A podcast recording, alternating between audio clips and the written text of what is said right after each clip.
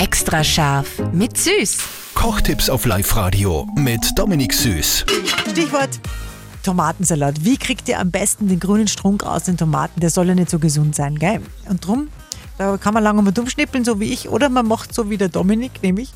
Genau, ganz einfacher Trick. Die meisten kennen das von den Spritzsäcken. Den vorne immer so eine Tülle drauf, dass man das schön aufspritzen kann. Da gibt es die runden und solche mit so Spitzen. Und nachdem das fast jeder Haushalt daheim hat, nehme ich.